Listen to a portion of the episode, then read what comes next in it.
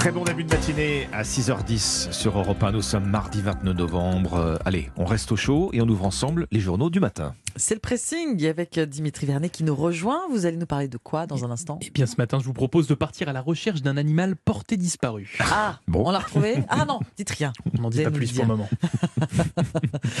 On commence par vous, Oui.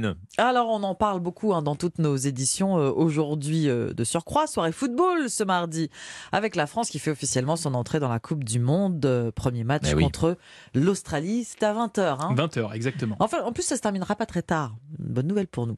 Et si au lieu de vous ronger les sangs à chaque tacle de Kylian Mbappé, chaque plongeon du Golioris à quelques centimètres hein, de la cage euh, de but, ah, il va se cogner la tête. Ah non, c'est bon. si vous connaissiez la fin de l'histoire, jusqu'où ira la France Les huitièmes les quarts, la finale. Oh. Si vous savez la, si vous connaissez la fin, vous allez être euh, sans doute plus serein devant chaque rencontre. Oui, c'est sûr. On sent la boule de, la boule de cristal. Eh bien, le site Slate, mieux que ça, nous raconte que l'Alan Turing Institute à Londres a conçu un programme capable de simuler un grand nombre de fois les matchs de la Coupe du Monde et de déterminer quelle équipe, quelle nation sera victorieuse? Exit Paul Le Poulpe. Faites euh, place maintenant à la science et à l'informatique. Oui, les calculs se basent notamment, et tout simplement, j'ai envie de dire, sur les pronostics et sur l'analyse des cinq derniers tournois mondiaux. On remonte donc jusqu'en 2002. Le classement FIFA a également été pris en compte. euh, mais attention, hein, pas les caractéristiques des joueurs, pas les caractéristiques individuelles, ni les conditions météo. Ah. C'est important au Qatar. Bah oui, au Qatar, oui. Après avoir simulé 100 000 Coupes du Monde virtuelles, les scientifiques britanniques ont rendu leur verdict. C'est le Brésil qui va remporter la Coupe oui. du Monde. Oui. Euh, selon cette euh, simulation géante, oui, on l'aurait peut-être pu le deviner. C'est vrai, Euh. Donc la France n'accroche pas sa troisième étoile. Attendez, Ah. je vais vous le dire. Alors non, la troisième étoile, c'est, en tout cas, mal, par- c'est mal, par- c'est mal parti selon les, les- les Anglais. hein. Mais en même temps, les Anglais, les Français en Oui, foot on surtout. connaît un petit peu Hein, l'histoire. oui. C'est un peu biaisé, Mm. sans doute. En tout cas, la simulation géante nous dit que le Brésil est donné vainqueur dans 25% des cas. On retrouve ensuite Ah, la Belgique. Ben oui, on retrouve ensuite la Belgique avec 19% des victoires.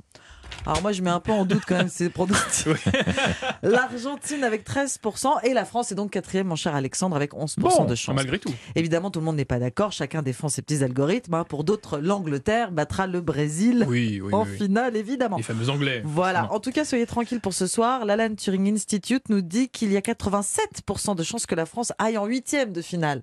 Bon. C'est beau. Donc Donc, la on- malédiction on euh, du, champion soirée. du monde éliminé en phase de groupe euh, Oui. serait euh, terminée. Oui, c'est c'est ce que dit, euh, c'est ce que dit euh, l'Alan Les, pro- Turing les- les Institute. pronostics. Voilà exactement. les pronostics. D'après la science, c'est le Brésil qui remportera la Coupe du Monde de football, c'est-à-dire sur slate.fr. On en reparle quand? Le 18 décembre? Oui, exactement. Bon, que On- ça ne nous empêche pas de suivre ce on soir là. France- Mais France-Australie. justement, et en direct sur Europe 1, évidemment. et sereinement, Et sereinement. à vous Alexandre. vous, vous la sentez, la chute des températures? Vous parliez de, Ah oui, des oui, températures du Qatar. Alors- mais ici, là, en cette fin de mois de novembre, euh, la, sensation de froid, on la sent bien. hein. Et on la Accentuée- sent à l'intérieur. Oui, accentué par, par l'humidité pour ce qui est de, de l'extérieur. Bah, alors à la maison, au moins vous avez la main sur le thermostat. Vous pouvez vrai. toujours remettre une bûche ouais. dans la cheminée. Ah, au travail, c'est vrai que c'est un petit peu plus compliqué. Alors. Comment se réchauffer dans un bureau à 19 degrés? Question posée par le Parisien ce matin et question d'actualité, c'est vrai, hein, puisque au nom de la sobriété énergétique, beaucoup d'entreprises diminuent désormais la température des espaces de travail. 19 degrés, pourquoi? Bah, C'est la recommandation du gouvernement. Le docteur Martin rassure dans les colonnes du quotidien. À cette température, nous dit-il, on ne va pas tomber malade, mais ça en reste quand même très inconfortable quand on est installé à son bureau sans bouger.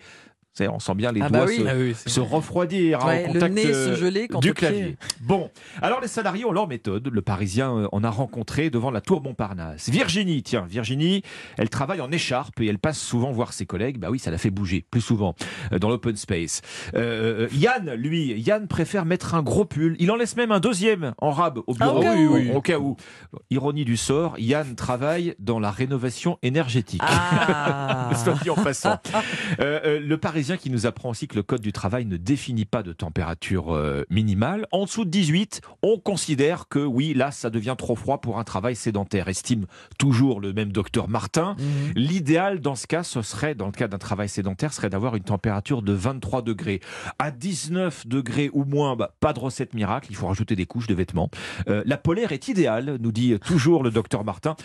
Alors, au travail, la polaire. Oui, euh, c'est bon. bon, C'est pas si- pratique, pratique. Si vous travaillez dans la banque, euh, c'est peut-être un peu dans une agence bancaire, C'est pas forcément évident de, de porter la polaire. Se couvrir, bouger, prendre une boisson chaude. Bon, je vous passe les mitaines et, les- et le bonnet. Certains salariés s'y sont mis. euh, Ils témoignent dans le Parisien, mais oui. Bah oui. euh, là encore, tout dépend du poste que vous occupez. Mm. hein. Les mitaines et le bonnet, c'est pas toujours possible sur son lieu de Mm. travail. Non, sûr. surtout si on a contact avec le public. Mais euh, le bonnet, en même temps, c'est par la tête qu'on perd de la chaleur. Eh oui, on perd énormément. La moitié de la chaleur, dit-on, Voilà. euh, par, euh, par, euh, par la tête. Donc on va pouvoir passer les bons conseils à nos, Voilà. à nos compagnons d'Europe 1 dans l'open space à 19 degrés. Merci beaucoup euh, Alexandre. On termine ce tour de table avec vous Dimitri. Réchauffez-nous. Exactement. Bon, Ombline Alexandre, laissez-moi vous raconter l'histoire du faisan pigeon à nuque bronzée. Ça vous parle pas Le faisant pigeon à nuque bronzée. Exactement, ça ne vous parle pas et c'est bien normal car c'est un oiseau rare ressemblant Ça à se un... mange Alors, euh, ça c'est vous testerez Alexandre. Justement, je crois que c'est pas le propos. hein. C'est pas le, c'est- c'est- je pense pas et j'espère pas. C'est un pigeon noir de grande taille avec des ailes orangées qui est considéré comme disparu puisque oui, la seule et dernière trace que l'on avait de ce pigeon datait de 1882, soit il y a 140 ans. C'était euh, sur la petite île de Ferguson en Nouvelle-Papouasie-Guinée. Sauf que depuis plus rien. Le faisant pigeon à nuque bronzée était complètement porté disparu.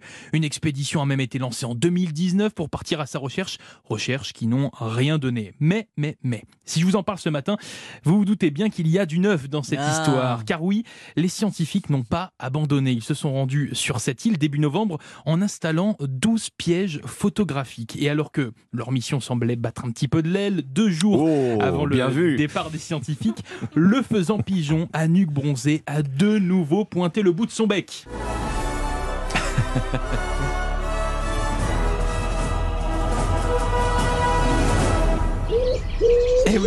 40 ans plus tard quand même. Je sais pas si vous vous rendez compte. C'est comme si on avait trouvé une licorne, explique un des scientifiques américains euh, présents sur place. Et donc même si on connaît en fait peu de choses sur cette espèce, impossible de savoir combien il en reste malgré tout.